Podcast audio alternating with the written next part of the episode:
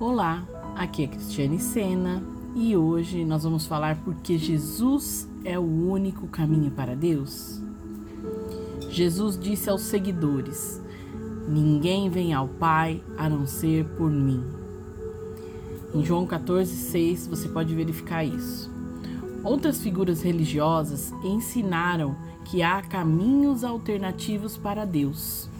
E a nossa cultura moderna aceita muitas teorias diferentes a respeito de se alcançar a Deus, tal como muitas sociedades fizeram no passado. Desse modo, por que Jesus fez uma alegação de exclusividade? Antes de respondermos essa pergunta, precisamos primeiro entender que estamos separados de Deus por causa do pecado. Nenhum de nós pode viver uma vida perfeita, porque todos pecamos, como está escrito em Romanos 3:23. O pecado tem apenas um resultado: a morte. Romanos 6:23. O pecado não pode ser apagado pela boa moral, pela vida correta ou por ideais elevados. Quando Deus veio ao mundo, como ser humano em carne, a quem chamamos Jesus, ele veio para fazer mais que ensinar ao mundo como amar e viver melhor.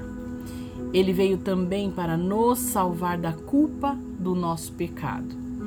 Uma vez que Jesus era humano, mas sem nenhum pecado, ele satisfez os requisitos estabelecidos por Deus e se tornou o sacrifício necessário para apagar a pena que o pecado de cada um de nós merecia.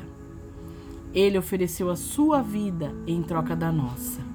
Somente o seu sangue, o sacrifício de sua vida perfeita, foi puro o bastante para remover nossa pena de morte.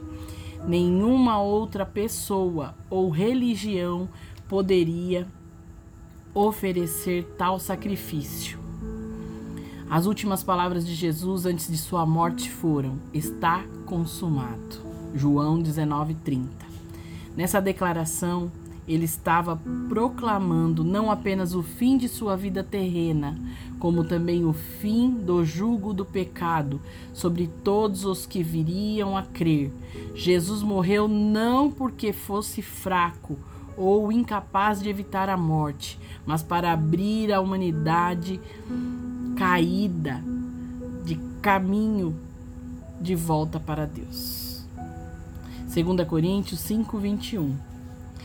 Se a história de Jesus tivesse terminado com sua morte, a morte ainda nos dominaria, porque teria dominado a ele. Mas no terceiro dia, Jesus conquistou a morte, voltando à vida e levantando-se da sepultura derrotando o poder do pecado de uma vez por todas, como está escrito em Hebreus 9, 26, eu vou ler, queridos, que diz assim: De outra maneira, necessário lhe fora padecer muitas vezes, desde a fundação do mundo, mas agora, na consumação dos séculos, uma vez se manifestou para aniquilar o pecado pelo sacrifício de si mesmo. Amém, queridos? O pecado já não tem mais poder para separar dele nenhum dos seus filhos. E isso a partir do momento em que depositam a fé em Jesus Cristo.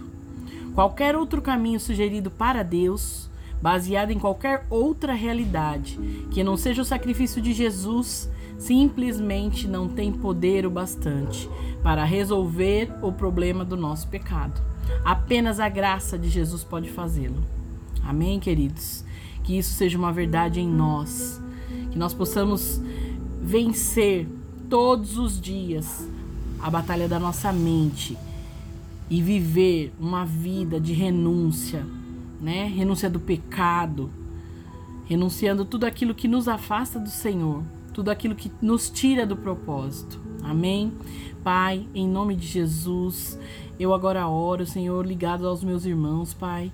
Que nós possamos ter essa realidade, Pai, estampada em nós, Pai. Oh Senhor, nós te pedimos agora e declaramos que só o Senhor é o nosso Deus, Pai. Declaramos a tua soberania, Senhor. Damos valor, Pai, a todo sacrifício feito ali naquela cruz, Pai, derramando a sua vida por amor a nós.